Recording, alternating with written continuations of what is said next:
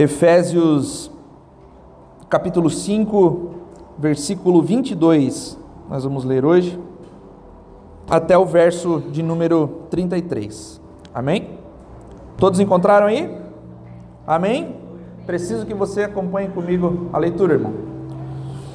Verso 22. Começa o parágrafo, o título na NVI diz: Deveres conjugais.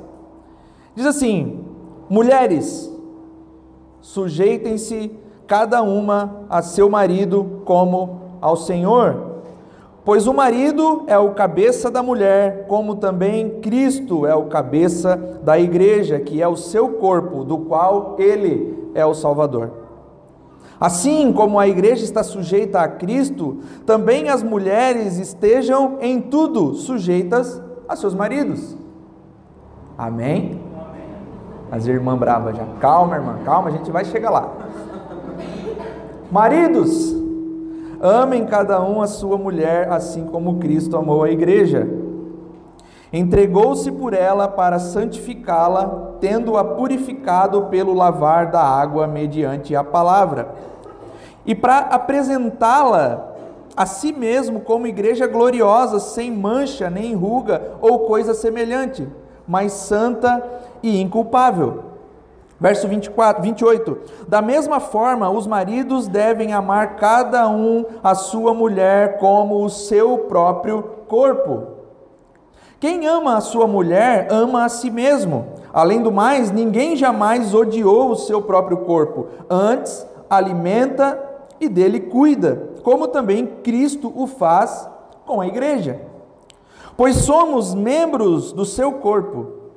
Por essa razão, o homem deixará pai e mãe e se unirá à sua mulher, e os dois se tornarão uma só. E este é o mistério profundo. Refiro-me, porém, a Cristo e à igreja. Portanto, cada um de vocês também ame a sua mulher como a si mesmo, e a mulher trate o marido com todo o respeito. Feche seus olhos. Senhor Deus, nós glorificamos o teu santo nome agora nós te exaltamos, Senhor Deus, com as nossas bocas, com as nossas mãos, com as nossas ofertas, com as nossas canções. E agora nós queremos te adorar, te bendizer, Senhor Deus, ouvindo a tua santa palavra. Pai, que nós que o Senhor nos dê agora espírito de sabedoria e revelação, Senhor Deus, para que a gente possa entender, Pai, esse texto e que aquilo que o, o apóstolo Paulo mesmo quis dizer, Senhor. Deus, que o Senhor Ilumine o pensamento agora dos meus irmãos, o entendimento deles, Senhor Deus, e que tudo possa ser esclarecido e entendido da melhor maneira. Cristo, que o Senhor seja glorificado em nós e que nós possamos de fato fazer aquilo que o Senhor deseja. Nós fazemos isso e oramos por intermédio por meio do Espírito, por intermédio de Cristo que conquistou isso na cruz do Calvário por nós. Senhor, seja glorificado, que assim seja. Amém e amém. Irmãos, eu quero que você tenha bastante atenção agora e vamos tentar entender isso que Paulo está tá falando aqui, porque geralmente a gente olha para esse texto e a gente já acusa Paulo de machista. Machista, calma. Então, assim, enquanto a gente lê, eu dou uma levantada na cabeça, os irmãos estão todos assim, ó. Então, calma, irmã, presta atenção, reúne os argumentos de Paulo e a gente vai chegar lá construindo uma teologia bíblica aqui no que Paulo está dizendo. Amém? Então, olha só, o verso 21 que nós lemos na última, na última mensagem da semana passada, ele nos exorta à sujeição mútua. Paulo está dizendo: deixem-se encher pelo Espírito, encham-se do Espírito de Deus. E daí ele termina o trecho dizendo: sujeitem-se uns aos outros, sujeitem-se à vida da igreja, sujeitem-se à, à, à vida com os irmãos. Então, Paulo manda que a gente se sujeite de fato e esteja presente em uma igreja, porque é dessa forma que nós nos enchemos do Espírito a cada dia. Então a evidência, essa, essa sujeição mútua, ela é uma evidência do enchimento do Espírito. Alguém cheio do Espírito se sujeita à vida da igreja e ao passo que se tornar-se agressivo, se tornar-se arrogante, tornar-se é, cheio de si, é uma evidência de que você não recebeu o Espírito. Então, a sujeição que Paulo pede é no temor de Cristo, ou seja, antes submetam-se a Cristo. Então, antes dele pedir, de, dele ordenar ou pedir que nós sujeitemos uns aos outros, ele diz antes, sujeitem-se a Cristo, estejam sujeitos àquele que é o cabeça da igreja. Então, nós somos feitos família de Deus por intermédio de Cristo Jesus. Nós somos reunidos agora e o Pai forma para si uma família a partir daquilo que Cristo fez na cruz por nós, que nós lembramos aqui no culto de ceia. Cristo morreu e agora ele junta para si uma família. Então, aqueles que estão em Cristo, que pertencem a Cristo e que são da família de Cristo, não podem, irmãos, ter dificuldade de se sujeitar ao irmão. Nós já falamos aqui sobre disciplina bíblica, nós já falamos aqui sobre outras coisas que as escrituras nos dizem que o irmão, ele tem um dever conosco e você tem um dever com o seu irmão para que você possa ser realinhado naquilo que as escrituras pedem de você e que você possa realinhar o irmão quando você está tá vendo que o irmão está saindo daquilo que a escritura pede. Amém? Então a igreja ela tem esse, esse poder sobre nós e nós devemos nos sujeitar à igreja. No momento da queda em Gênesis, nós vemos os relacionamentos sendo quebrados, sendo despedaçados ali no momento da queda. O nosso relacionamento com o Senhor ele é quebrado, porque o homem tenta tornar-se igual a Deus, então ele quebra o relacionamento dele com Deus, e consequentemente, o nosso relacionamento com o próximo também é quebrado. Então, olha o que Adão faz, irmãos. Adão, ele deveria cuidar da sua esposa, e ele faz ao contrário, ele usa ela de escudo. Quando Deus chega no jardim e ele diz: O que foi que vocês fizeram? Adão diz: Opa, foi ela. Então, é nesse momento, irmãos, que a gente vê os relacionamentos sendo quebrados. É nesse momento que os nossos relacionamentos são afetados. E por isso que quando nós dizemos que Jesus morreu na cruz e se entregou por nós, ele está nos reconectando com o Pai. Amém? Amém? Isso é fácil de entender, né? Então, a primeira coisa que nós precisamos ressaltar aqui, irmãos, é Deus está formando uma família para si mesmo por meio da igreja. Aqueles que estão em Cristo Jesus devem viver em comunhão porque fazem parte dessa família. Então nós nos sujeitamos à vida da igreja e nos sujeitamos aos irmãos, aos irmãos. Mas qual é o valor, irmão, de termos paz dentro da igreja se não há paz no lar? Então nós podemos, a gente fala aqui sobre murmuração, sobre fofoca, sobre não sei o que, sobre todas aquelas coisas que a gente vê no meio da igreja, e a gente diz, irmãos, vivem, vivam em harmonia, estar em Cristo é viver em harmonia, estar em Cristo é ter de novo os relacionamentos é, é, reconectados, é estar pertencendo à família de Deus de fato. Então, o que adianta, irmãos, se nós tivermos tudo isso aqui, não tivermos mais murmuração, porque a murmuração, quando encontra um crente maduro, ela cessa, então não tem mais murmuração, não tem briga, não tem mais nada no meio da igreja, está tudo tranquilo na igreja, mas não há paz em casa. Do que adianta? Do que vale essa paz entre os irmãos se não há paz em casa? Lembre-se sempre, irmãos, que a nossa vida ela não é fragmentada, amém? Todos lembram? Nossa vida ela não, ela não é dividida em partes, a nossa vida é uma vida total.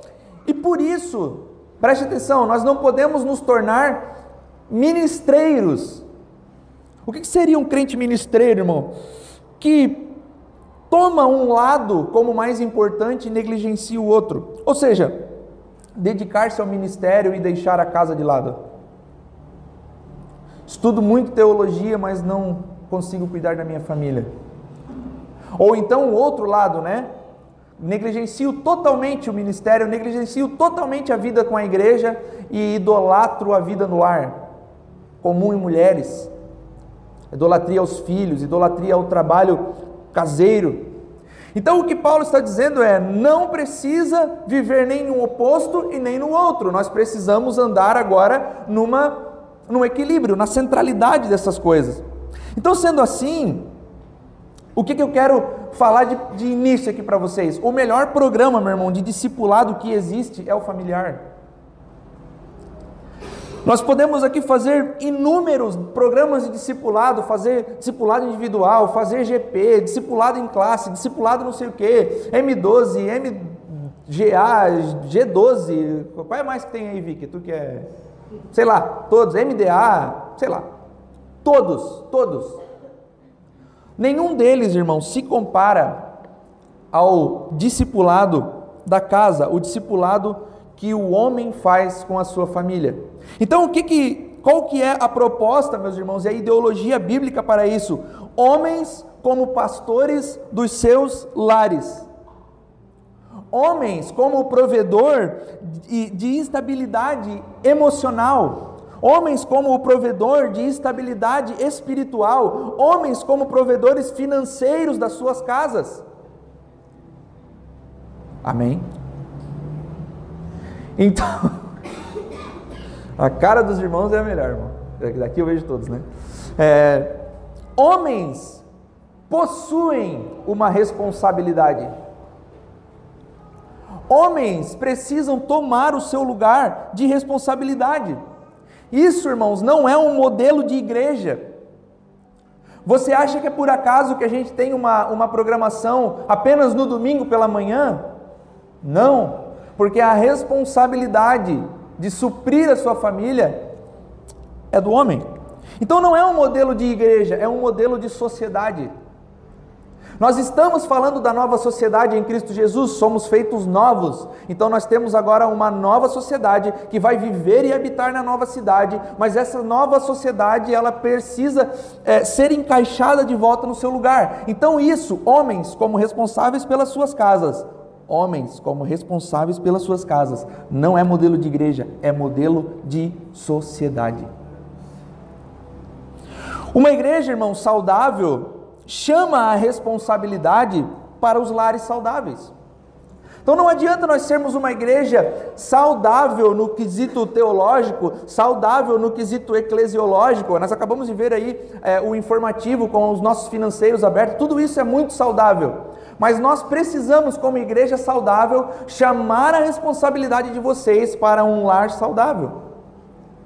Então, a saúde da nossa vida emocional, espiritual e toda essa coisa aí que alguns vão fragmentar e viver né, só em, algumas, em alguns fragmentos desse, toda essa coisa ela começa no lar.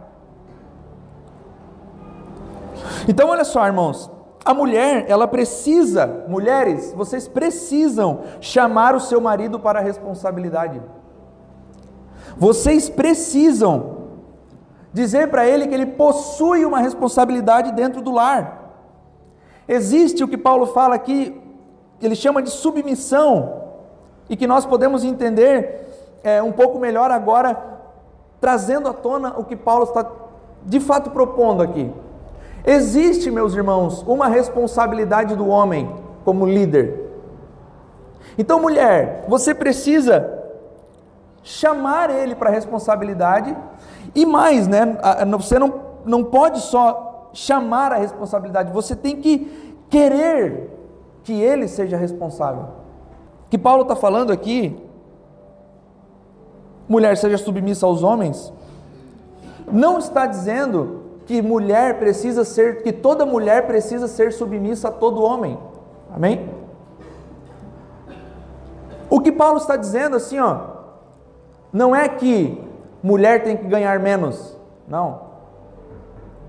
Paulo não está dizendo, irmãos, que mulher não pode exercer autoridade.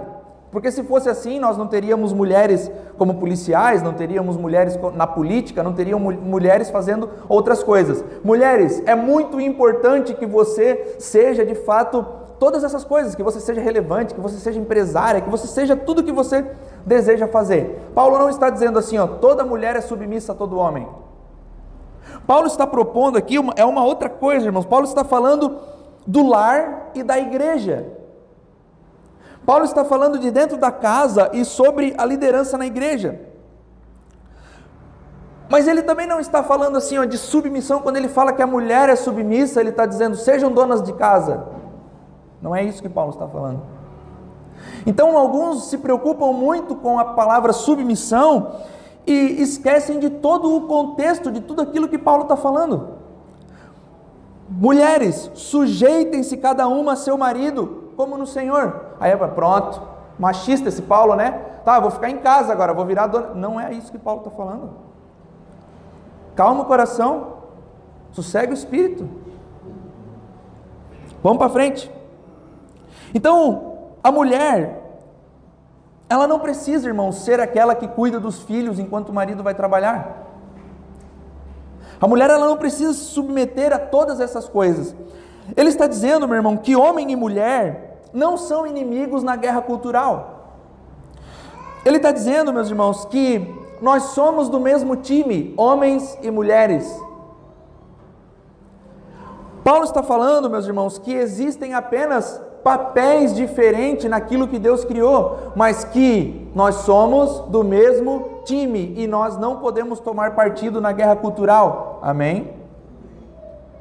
Então é isso que Paulo está propondo, meus irmãos. Esses papéis, eles devem ser papéis complementares, que se ajudam.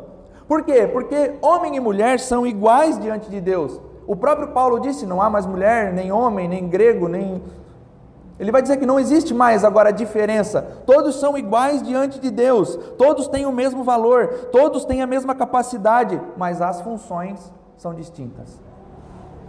Funções desempenhadas aonde? Na família, no lar e na igreja. Com relação à igreja, meus irmãos, não é que a mulher não possa exercer o governo da igreja. É que nem todo homem pode exercer governo na igreja. Então, Vários homens são despreparados para assumir igreja. Não é questão, meus irmãos, de gênero que Paulo coloca aqui, mas é um chamado, uma vocação. E Paulo é bem criterioso quando ele fala da sua lista, quando ele fala das, da lista do presbítero em 1 Timóteo 3. O governo da igreja é desempenhado por presbíteros homens, então é o que Paulo fala. Governo da igreja, presbíteros homens, com o padrão de Deus que esse padrão de Deus engloba quase todos fatores morais, de boa índole, bom caráter, fiel, de uma mulher só. Então, todas essas coisas é o que Paulo fala que um presbítero na igreja ele precisa. Mas os, todos os outros cargos de liderança na igreja, a mulher pode participar. Isso chama complementarismo estreito, os teólogos de plantão aí. Por isso que você vê às vezes a Aline pregando no culto das mulheres. Por isso que você vê às vezes a Júlia ensinando na quarta-feira. Mas o governo da igreja precisa ser de presbíteros homens. Paulo fala isso. Amém? Agora olha só, irmãos. O que nos interessa aqui não é a igreja agora. O que nos interessa aqui é o lar. É a casa. É sobre o lar que Paulo está falando. Mas como que é isso? Os homens mandam e as mulheres calam a boca? É retrógrado isso que Paulo está falando, é muito 1800. A verdade, irmãos, é que por pensar assim, que é muito retrógrado, que é 1800 e que é não sei o quê, a nossa geração ela enfrenta uma gama ampla de problemas culturais e emocionais. No passado, a gente viu homens que se achavam os valentões, que eram de fato os chefes das famílias, o Todo-Poderoso, e que hoje viraram piada no nosso meio. E nós chamamos, alguns chamam né, de machos escrotos. Quem já ouviu? Porque o cara é o valentão. O cara é o. Cheguei. A família toda, meu Deus, chegou. Chegou o chefe. Então, isso, essa ideia de, de, de chefe nesse sentido assim, virou piada. Hoje a gente olha já, meu, que cara otário. Porque foi muito mal compreendido aquilo que o homem precisa desenvolver dentro do seu lar. Então, com certeza, irmãos, não é sobre isso que Paulo está falando aqui, e nem o que ele está propondo no texto. Mas isso causou algo que nós chamamos hoje e conhecemos de feminismo iluminista. Os homens eram os machões, os todo-poderosos, Algumas mulheres se revoltaram. Meu, tô bem, é uma explicação bem simplista, tá? Mas algumas mulheres se revoltaram e falaram: vamos tomar o poder à força. E aí as mulheres foram para cima, feminismo. E aí o negócio foi tomando uma proporção que hoje a gente vê essas aberrações que a gente vê. Então a gente tem uma série de problemas culturais por um mau entendimento daquilo que as escrituras dizem para nós. Então perceba uma coisa aqui, irmãos a gente causa esse surgimento do feminismo que destruiu a masculinidade de muitos homens. Hoje os homens eles têm vergonha de ser homens. Eles pedem desculpas por ser homens. Desculpa, mulheres, por nós sermos homens. A gente gerou isso na sociedade, homens frouxos, homens héteros que se vestem como mulheres para poder empoderar as mulheres. Eu já disse e repito, mulher, preste atenção, o que empodera você não é o feminismo, é o evangelho. Mulher, você é empoderada já. Por quem? Pelo evangelho de Cristo, o evangelho das boas novas. Eu não preciso vir aqui de cropped para empoderar vocês.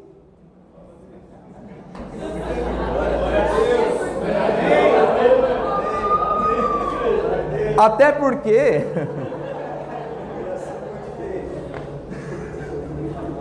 Mano, eu vi essa semana. Eu, não, pô, ia ser a visão do inferno dos irmãos. Não, não quero ir para lá, Jesus. Deus Mas então, irmãos, nós não precisamos fazer esse tipo de coisa e afrouxar a nossa masculinidade, porque nós queremos empoderar as mulheres. O que empodera mulheres é o Evangelho. Portanto, meus irmãos, viver de maneira digna da vocação começa no lar. E começa no lar com dois pares de relacionamento que Paulo vai falar aqui no trecho que lemos e no trecho que a gente vai ler na semana que vem: maridos e esposas, pais e filhos. Amém? Então Paulo está dizendo assim: ó, começa a sujeição a Cristo começa dentro da sua casa, entre marido esposa, pais e filhos. Mas só que antes nós temos um verso de transição. Nós lemos de qual versículo, irmãos? Começamos aonde? No 22. Vamos ler o 21? Sujeitem-se uns aos outros por temor a Cristo. Então Paulo está dizendo o seguinte: quando ele vai começar a falar para as mulheres assim, ó, sujeitem-se aos seus maridos, antes ele fala, sujeitem-se uns aos outros em Cristo Jesus. Então, antes de qualquer coisa, preciso estar sujeito a Cristo Jesus. Antes de qualquer coisa, eu preciso fazer e viver como Cristo quer que eu viva. Esse é o verso de transição. Aí, os versos de 22 a 24, agora, Paulo começa a falar da submissão das esposas aos maridos e usa duas razões para o seu argumento aqui. A primeira razão que Paulo usa é da criação, Gênesis 2 ele cita, dizendo que a mulher veio depois do homem. A mulher veio depois do homem, feita de uma parte do homem e feita para o homem. Então, cabeça que Paulo usa aqui é como origem. O cabeça da mulher é o homem, é a origem. Então a mulher veio da onde? Do homem. O Senhor, a gente conhece a história, né? Uma costela faz a mulher, tal, aquela coisa. Então a mulher veio do homem, cabeça é a origem. Ou seja, nós precisamos entender que existe uma ordem na criação. O homem veio depois a mulher. Mas perceba só, meus irmãos, que todo homem nasce de uma mulher. Ou não? precisa de uma mulher? O que Paulo está dizendo para nós, meus irmãos, é um depende do outro. Um depende do outro, cabeça e corpo são um só, ao passo que não existe cabeça sem corpo e nem corpo sem cabeça. Então, é uma coisa só, foram entrelaçados agora, homem e mulher são entrelaçados, vivem juntos, não faz sentido, irmãos, guerra cultural. Mulheres, uh, homens, não, não, não. Então todo cristão que toma esse partido já é de se desconfiar. Você está tomando um partido numa guerra cultural que não pertence a nós. Homens e mulheres são iguais diante de Deus. Então a ênfase aqui, meus irmãos, é o propósito da criação de Eva. O que Paulo propõe, não uma aplicação cultural né, de um princípio, mas é o princípio em si. Paulo está dizendo: no princípio foi assim o homem, depois a mulher. Ou seja, aquilo que a criação estabeleceu, a cultura não pode destruir.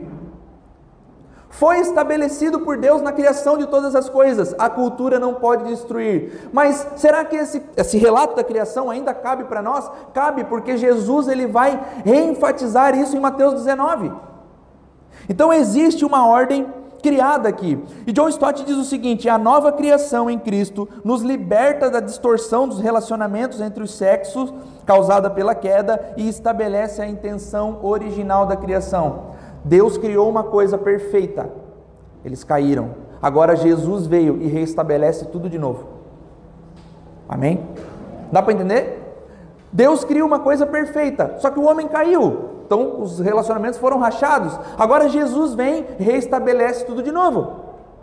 Então o que Paulo está dizendo aqui, sim, existe uma liderança do homem no lar. Masculinidade, meus irmãos, e feminilidade representam distinção profunda, psicológica e biologicamente falando. O homem não é igual à mulher, a mulher não é igual ao homem. Ao homem, Deus deu força. À mulher, Deus deu emoções. Ah, mas todo mundo tem emoções? Claro que sim, irmã. Não me irrita, pelo amor de Deus. Vamos, vamos, vamos acompanhar rápido aí. O que eu quero dizer, irmãos? Quem carrega a sacola pesada, homem ou mulher? Quem que a gente atribui ter um sexto sentido? Então, meu irmão, pronto, já está feita a distinção. Nós sabemos que há diferença entre homem e mulher. Então, olha só: quem carrega peso é homem, quem abre portas é homem, quem abre o caminho é homem, quem segue na trilha primeiro é o homem. Homem é meio despreocupado com uma série de coisas, não tem muito, muito medo do perigo, pelo menos deveria ser assim, naturalmente. A mulher já não. A mulher ela é ela é tranquila, algumas. Mas de a criação, meus irmãos, ela é estabelecida dessa forma. Homem protege. Homem é o que defende. Homem é o que pega para baixo de si e diz: "Fica tranquilo, querido, eu vou cuidar de você". Responsabilidade do homem. Então, biologicamente, meus irmãos, somos diferentes. Somos diferentes. Homem tem um órgão que a mulher tem um outro órgão. Pronto, biologicamente diferente, psicologicamente diferente. Então, estabelecido isso, meus irmãos, nós estamos, temos que ressaltar que existe uma distinção profunda, tanto homem e mulher, apesar de serem diferentes, são, no entanto, imagem de Deus.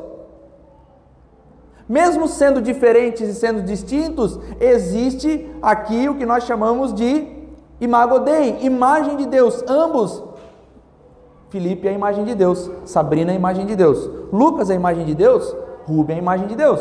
Então nisso está estabelecido, somos iguais, mas nós somos diferentes. Dá para entender? Então, irmãos, existe essas, essas, essas diferenças, essas distinções, e existe aquilo que nós somos iguais, sendo imagem de Deus. Então, o que, o que caracterizaria isso que Paulo está dizendo aqui é parceria somos parceiros.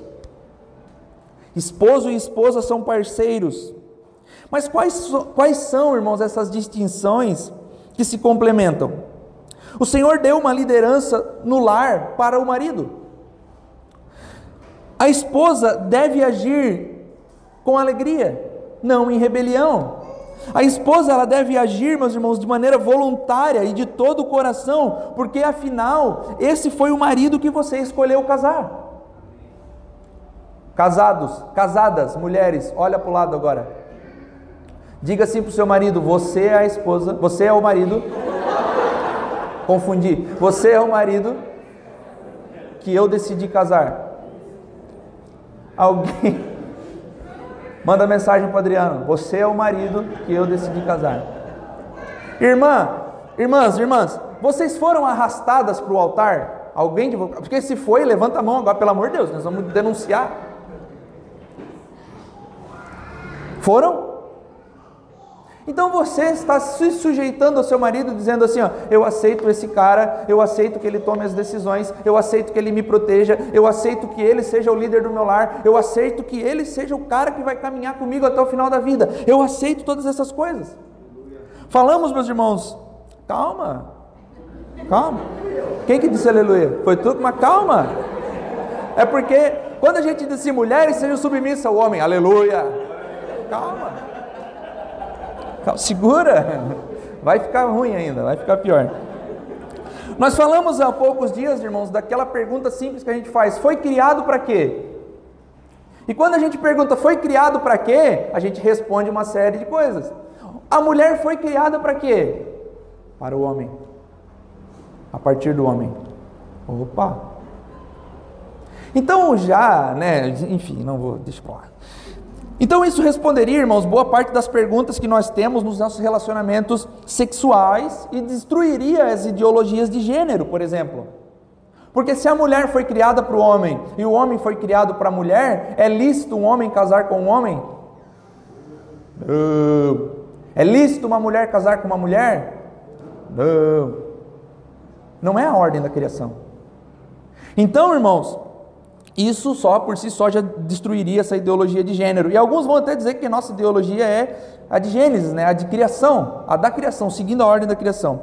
Então, meus irmãos, se a nossa ideologia é assim, nós precisamos saber que Deus criou homem e mulher e que, por si só, os papéis distintos já denotam uma diferença e encontra no homem uma liderança que Deus o deu.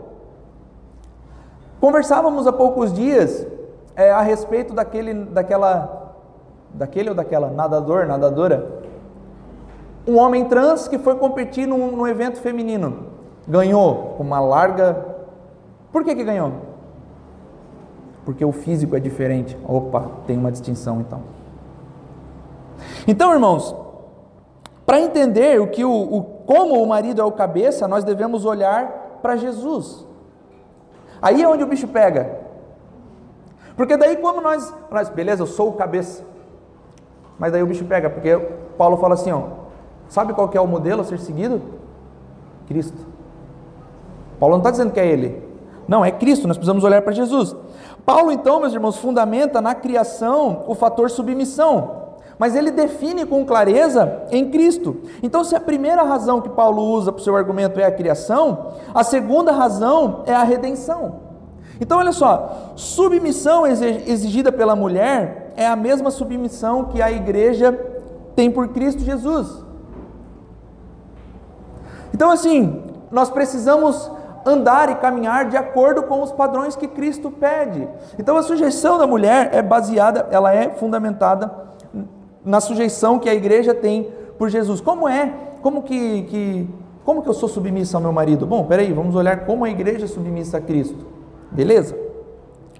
Paulo está pensando, meus irmãos, em companheirismo voluntário, alegre.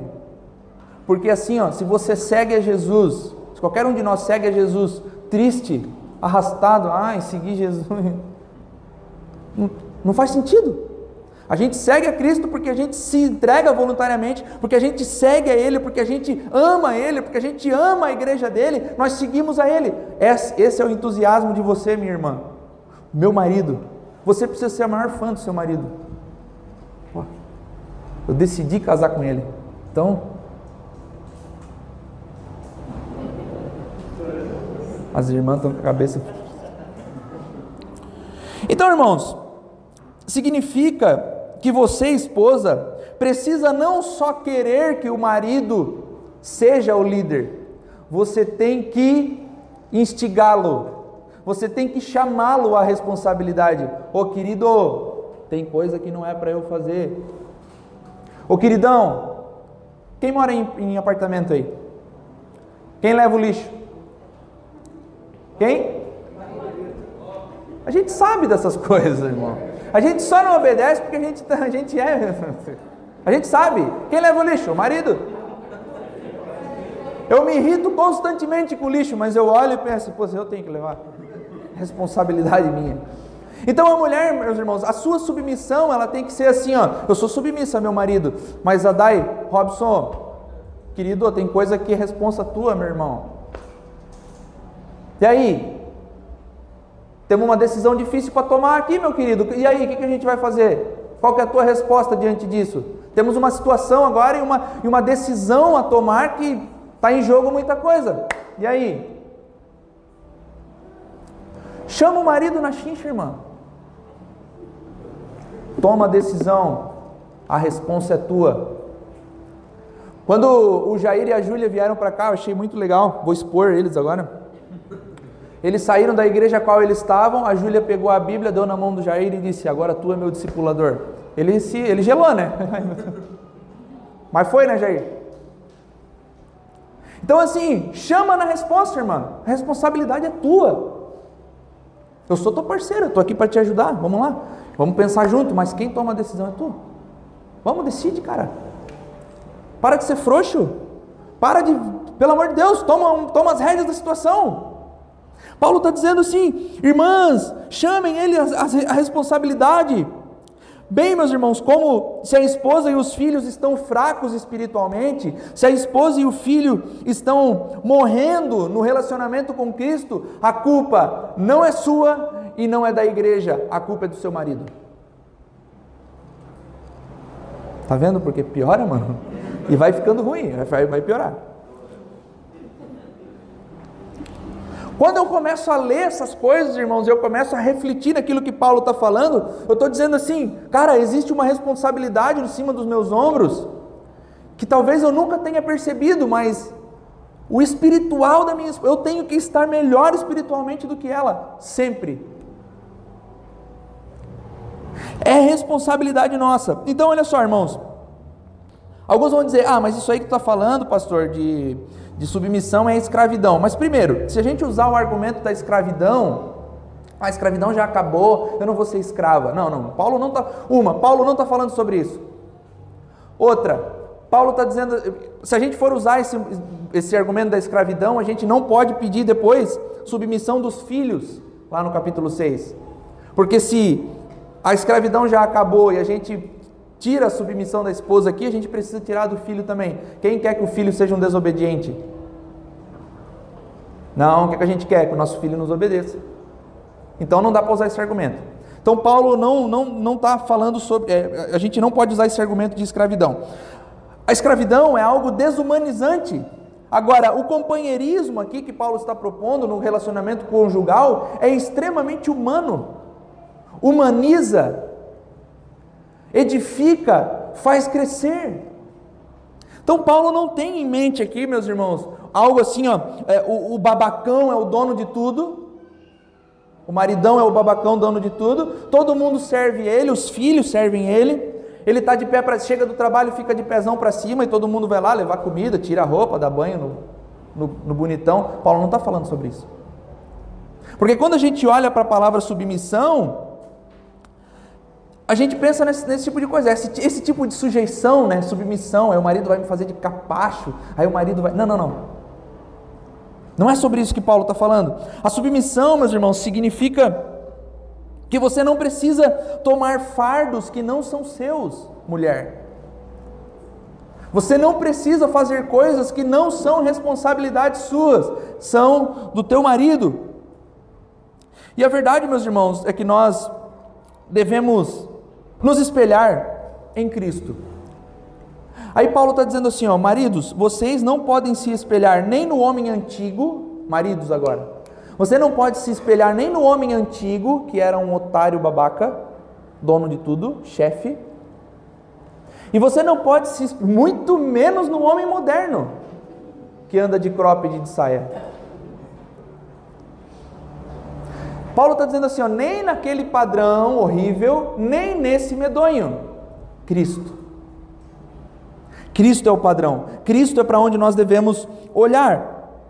Então, mesmo que alguém argumente o seguinte, irmãos, tá, mas como que Jesus é o padrão a qual nós devemos olhar se Jesus nunca se casou? Aí Paulo vai dar para nós aquele tapa, né? Aquele soco no olho assim. Ah, mas Jesus nunca se casou, como é que ele pode ser um padrão de marido para mim? Paulo fala que a igreja é a noiva de Cristo. Paulo fala que a igreja é a mulher do Messias, é a noiva do Messias, a esposa do rei, a igreja.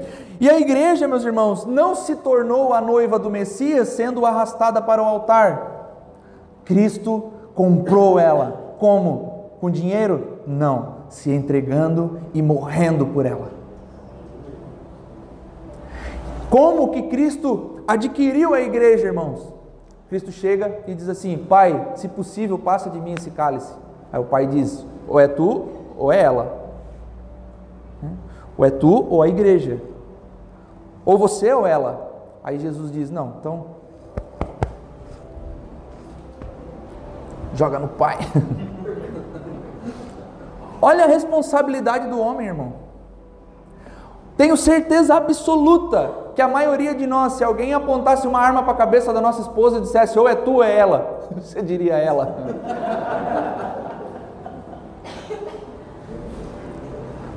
Talvez não aqui, mas a maioria dos homens modernos falariam: tira nela então. Tem muita coisa para fazer ainda. E Cristo está dizendo: não, manda em mim. Não, ela não pode suportar, a minha noiva não pode suportar, eu posso. Eu sou o único que pode. Então, olha só, irmãos, a gente está brigando há séculos, há anos por causa da submissão. Ai, a mulher tem que ser submissa agora. Mas, meus irmãos, é muito fácil para a mulher ser submissa para um cara que toma a responsabilidade e diz assim: ó, não, manda em mim. Eu posso, ela não. Manda em mim, porque a responsabilidade é minha. Não, não, meu amor, calma, deixa. Deixa eu pegar o peso aqui andando na rua, né? Vem para dentro aqui. Então, irmãos, é isso que Paulo está dizendo. Paulo está falando assim, ó, não é um cara que manda e a mulher obedece, não, é a esposa submissa, mas o cara que é de fato o defensor, o provedor, aquele que que, que, que, cuida dos problemas emocionais, aquele que cuida da vida espiritual da esposa, aquele que cuida da mulher. Então, olha só, irmãos, a sua esposa sempre está passando por algum problema e a maioria das vezes você não sabe. Então, qual que é a responsabilidade, meus irmãos, aqui? É, o homem precisa ter hombridade. E como que o homem mostra a hombridade, meus irmãos? Homem precisa ser de fato homem e não menino frouxo. Isso é hombridade. Mas a hombridade, meus irmãos, ela não é demonstrada na grosseria, ela não é demonstrada na perversidade adúltera. Porque alguns vão dizer assim: não, não, é, vai iniciar o filho na vida adulta, leva para para uma casa de prostituição. Não, isso não mostra a hombridade. Isso não é. A, a promiscuidade, a perversidade adúltera não é hombridade. Hombridade é mostrada em amor aos filhos, à esposa, no caráter e na moral. Hombridade.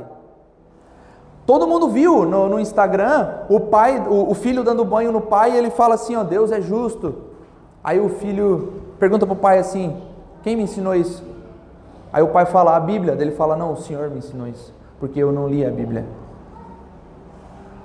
Um homem, nas suas limitações por causa da idade, numa cadeira de roda, o filho dando banho nele e o filho dizendo: O Senhor me ensinou isso. Eu não li a Bíblia. O caráter, a moral de um homem que amou a família durante toda a sua vida e agora o filho dá banho nele com prazer. Agora o filho cuida dele porque ele sempre amou a família, ele sempre nos amou dentro de casa, ele foi o provedor de todas as coisas, ele foi um pai de fato presente e agora eu estou aqui dando banho nele com o máximo prazer, porque ele cuidou de mim a vida inteira. Hombridade. Então, meus irmãos, esse texto aqui eu sempre uso quando eu faço casamento e eu ressalto aqui a severidade de Paulo para com os homens. Porque olha só, nós gastamos né, esse tempo, a palavra submissão é uma coisa terrível para nós. Só que Paulo usa três versículos para falar para as mulheres: mulheres, sejam submissas a, seu, a seus maridos. Só que em contrapartida ele gasta oito para falar para os homens. Então Paulo é severo com os homens aqui.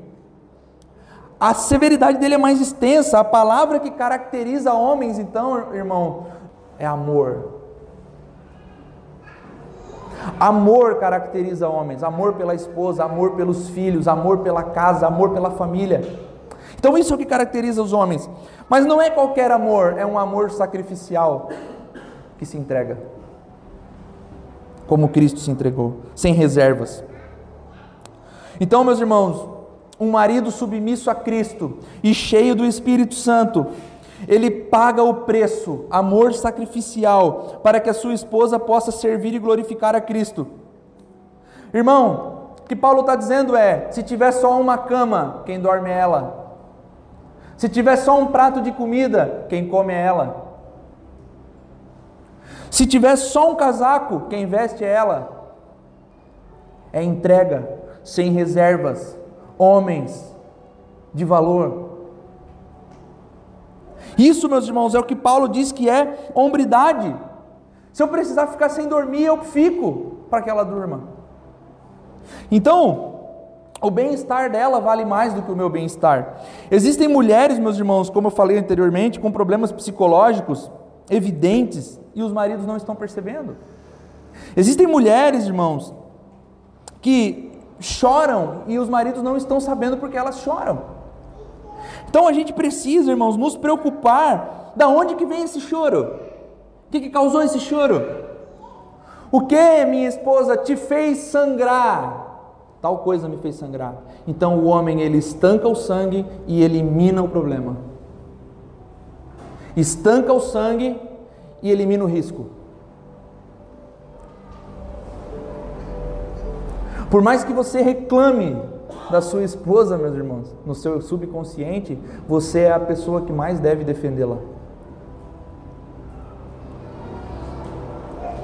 É duro, né? Porque a gente fica com a palavra submissão e a mulher pensa nisso, mas a nossa responsabilidade ela é muito maior. E nós, irmãos, precisamos assumir. O amor do marido, ele é santificador. E santificação significa separar. Então aquilo que é santo é separado. Na cerimônia do casamento, o marido é separado para a sua esposa e a esposa para o marido. Então, meus irmãos, qualquer interferência naquilo que foi dado por Deus, ou seja, o casamento, é pecaminoso. Tudo que interfere no casamento de vocês é pecaminoso. E no meu também, né? Tudo que é colocado no meio de uma relação conjugal, pecaminoso. Precisa ser eliminado. Então, o casamento, irmãos, ele é coisa séria. E por isso que os solteiros, eles devem pensar bem se querem casar e os casados que lutem, que já estão casados. Então, o marido, irmãos, deve assumir o comando, mas ele precisa ter consciência de que deve fazer isso com base em Cristo, que é o modelo que Paulo fala, autossacrifício. Esse assumir o comando aqui, meus irmãos, é se tornar um imitador de Cristo. Mas assim, ó, se esse assumir o comando se tornar intimidador, ou se tornar assediador, ou se for tomado à força, não, eu sou o chefe, você me obedece, pronto, tudo desmoronou. Uma mulher amada, uma mulher que sente que é protegida pelo homem, ela pensa assim: ah, é fácil, né? Se submeter. Então, o altar, eu quero dizer para vocês o seguinte: quando a gente fala que eles vão se casar, eles vão para o altar, né? Mas o altar, irmãos, ele era um lugar de sacrifício no Antigo Testamento. Quando se levava alguma coisa para o altar, era então sacrificado. E quando o marido e mulher eles vão para o altar, ainda que ele seja muito bonito e muito enfeitado, com cheio de flores, ele é um lugar de sacrifício. É um lugar onde eu sacrifico a minha vida de solteiro, aonde eu sacrifico os meus desejos, e aonde eu sou separada, mulher, de todos os outros homens para viver com este homem. Homem é separado de todas as outras mulheres para viver com esta mulher. Então vocês estão se separando para viver juntos. E aqui no altar juntos vocês sacrificam a vida de solteiro de vocês e sujeitam-se uns aos outros sem um ao outro, né? Sem reservas. Aí Paulo cita Gênesis 2:24 no verso 31, quando diz que homem deixará pai e mãe e se unirá à sua mulher e o que devemos refletir aqui é sobre o que isso significa, o que Paulo está tentando dizer aqui. Quantos casamentos, meus irmãos, dão errado porque uma das partes não consegue se distanciar emocionalmente da casa dos pais? Quantos casamentos, meus irmãos, dão errado porque a mulher, vou usar a mulher de exemplo, está apegada emocionalmente à casa dos pais? Ou quando o marido está apegado emocionalmente à vida boa que a mamãe dava. Aí os casamentos eles vão ruindo. Não é o meu caso, a minha mãe já está dizendo, eu estou mal visito ela, minha coitada. Perdão, mãe, vou visitar mais isso. Mas Paulo está dizendo assim, irmãos, existe aqui uma precisa existir um distanciamento agora. Pai e mãe continuam sendo família? Óbvio que sim, continua amando, continua amando, mas agora a nossa família é dentro desse lar, é dentro dessa casa, dentro dessas quatro paredes, é aqui com quem eu casei, com quem eu decidi casar. Então, o fato para o qual Paulo chama a nossa atenção é que Uma vez que nós somos casados, nós precisamos nos devotar totalmente ao nosso casamento. A nossa força agora é redirecionada para o nosso casamento. Quem toma as decisões agora não é mais o seu pai, nem a sua mãe, é você e seu marido, você e sua esposa. Então, a gente às, vezes é, pensa em algumas coisas assim, ah, a gente ia comprar lá, mas a minha mãe não quis. Tu é casado? Sou. E o que, que a tua mãe tem a ver com isso? Então, tem que existir esse, esse, esse distanciamento. E uma esposa cristã que se sujeita a Cristo e deixa que Cristo seja o Senhor da sua vida, esposa, se você é sujeita a Cristo, permite que Ele seja o Senhor da sua vida, você não terá problemas em sujeitar-se a seu marido. Homem que se sujeita a Cristo primeiro, que tem Cristo como Senhor Salvador e deixa que Cristo guie a sua vida, não vê problema em sujeitar-se à sua esposa. Então, o, que, o grande ponto desse discurso de Paulo agora é o seguinte: ela é submissa a mim, ela se sujeita a mim, eu me sujeito a ela. Se sujeita a mim, eu me sujeito a ela. Se sujeita a mim. Já pensou se o casamento fosse sempre uma briga por servir assim? Não, não, deixa que eu lavo a louça. Não, deixa que eu lavo. Não, deixa, não, não, por favor, não, deixa que Pastor, a gente está brigando. Por quê? Não, porque a gente não decide quem que tem que lavar a louça. Os dois querem lavar. Então um lava, outro seca. Ah, beleza. Mas nunca é assim, né, irmão? Nunca é. Paulo está dizendo, é uma sujeição mútua. Ela me ajuda, eu ajudo. Eu estou com ela, ela está comigo. A gente faz junto. É, antes sujeitem-se a Cristo. Sou um marido cristão, vou servir a minha esposa. Sou uma esposa cristã, vou servir o meu marido. É isso que Paulo está trazendo à tona para nós, irmãos. Se nós somos sujeitos a Cristo, nós não temos problema em sujeitar-se uns aos outros. Problemas conjugais quase sempre se dão porque ambos não se sujeitam a Cristo antes. Isso, meus irmãos, já é um indício fortíssimo de que um cristão, ele deve casar com uma mulher cristã. Porque olha só, não é pecado casar com um não cristão, mas é arriscado, é perigoso. É não ter um parceiro de repente. É você se sujeitar sozinho ou sozinha. É você ter que matar alguns leões sozinhos. Por isso que o grande conselho é case com alguém cristão, que vai fazer com que você é, não peque, com que você estude as escrituras, com que você ore com ele, com que você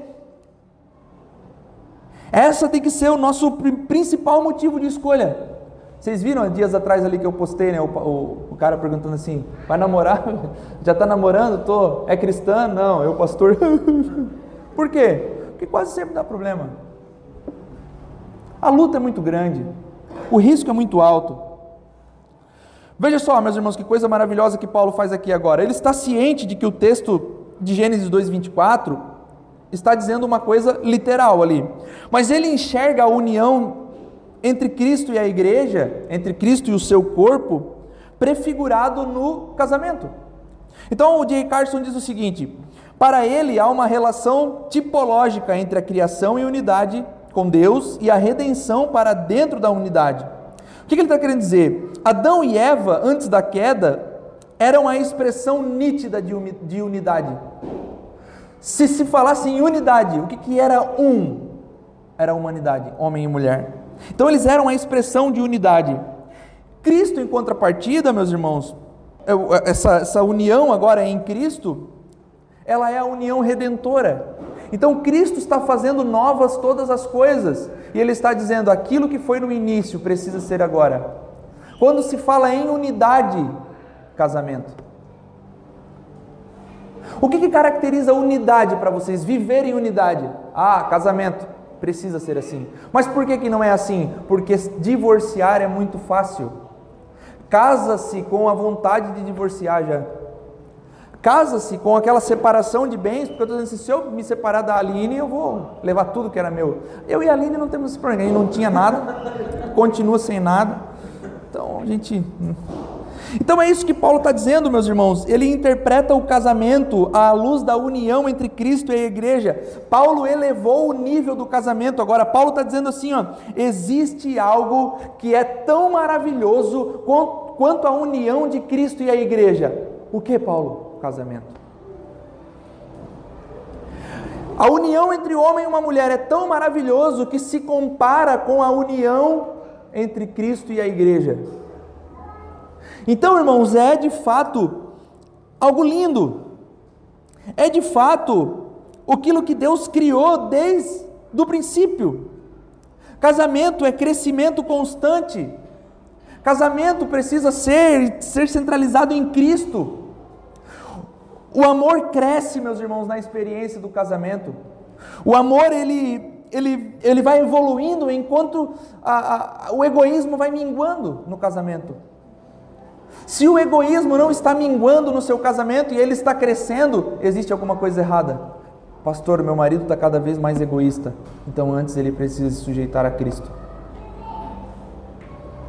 A minha esposa, pastor, só pensa nela, então ela precisa se sujeitar a Cristo. Marido e mulher se tornam um só no casamento, e todo mal que um faz ao outro, meus irmãos, é mutilar o corpo. O marido é o cabeça, a mulher é o corpo. Se eu machuco ela, é a mesma coisa que eu arrancasse um dedo fora. Se eu ofendo ela, é a mesma coisa que cortar um braço, é se mutilar. Todo mal que o marido faz à esposa é como se isso de fato acontecesse literalmente. E todo mal que a esposa faz ao marido é como se fosse esmurrar a própria cara. Então, essa união, meus irmãos, que Paulo fala aqui agora, olha quão maravilhosa e quão profunda é a união que Paulo está propondo. No lar cristão, não se pode ter carência de amor. Eu não sinto mais que meu marido me ama, tem coisa errada. Não pode existir carência de amor.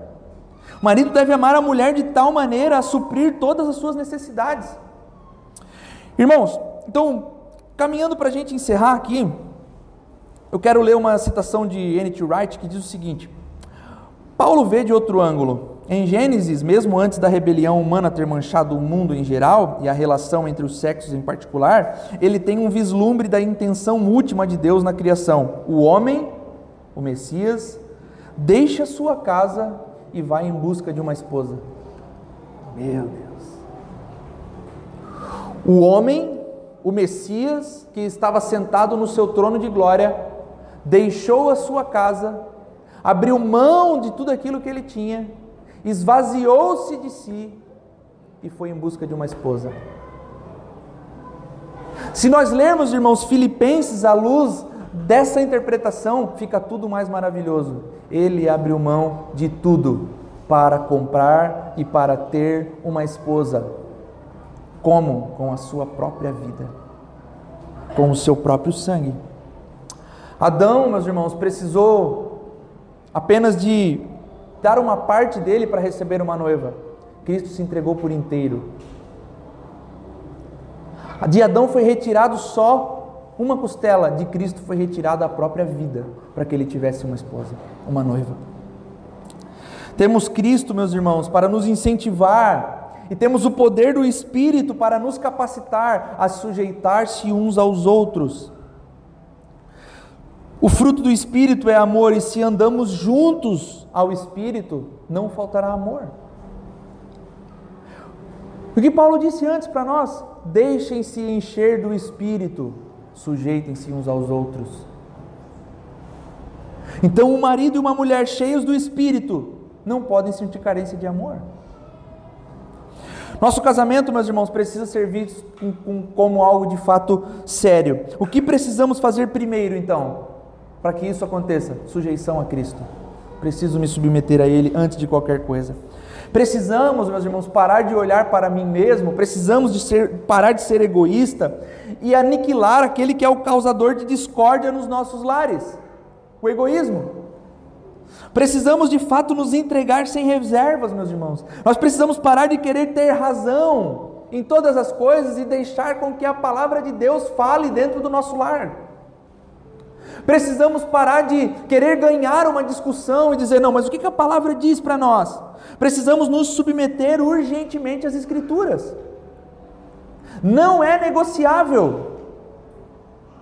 Não é negociável. Estar numa igreja precisa ser de fato, meus irmãos, ser uma sujeição aos irmãos, mas essa sujeição começa em casa. O Espírito Santo, meus irmãos, usa a palavra para falar conosco.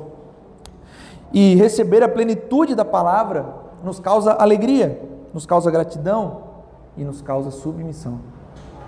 Sujeitem-se uns aos outros. Quando nós somos guiados pelas Escrituras, a palavra de Deus, nós somos cheios do Espírito do próprio Deus. Para, meu irmão, de conformar as Escrituras naquilo que você acha certo. Não, eu penso que é dessa forma. Aí você lê as Escrituras de acordo com aquilo que você já pensa, com um pressuposto seu. Não, não, não, não. As Escrituras precisam conformar o seu entendimento. As Escrituras precisam transformar a sua mente, precisam transformar o seu coração. As Escrituras precisam causar uma transformação de fato. Meus irmãos, sirva a sua família. Irmã, submeta-se. Irmão, submeta-se. Sirvam as suas famílias. Transforme a sua casa num pedaço do céu, não num pedaço do inferno. Homens não estão querendo mais ir para casa, estão querendo sair do emprego e, meu Deus, se tivesse algum lugar para ir. Porque minha casa é um inferno. Tudo errado. Então, irmãos, o casamento é bênção e pode ser bênção até que a morte nos separe esbanjando alegria e amor. Basta submeter-se a Cristo. Amém? Coloque-se de pé, quero orar por você.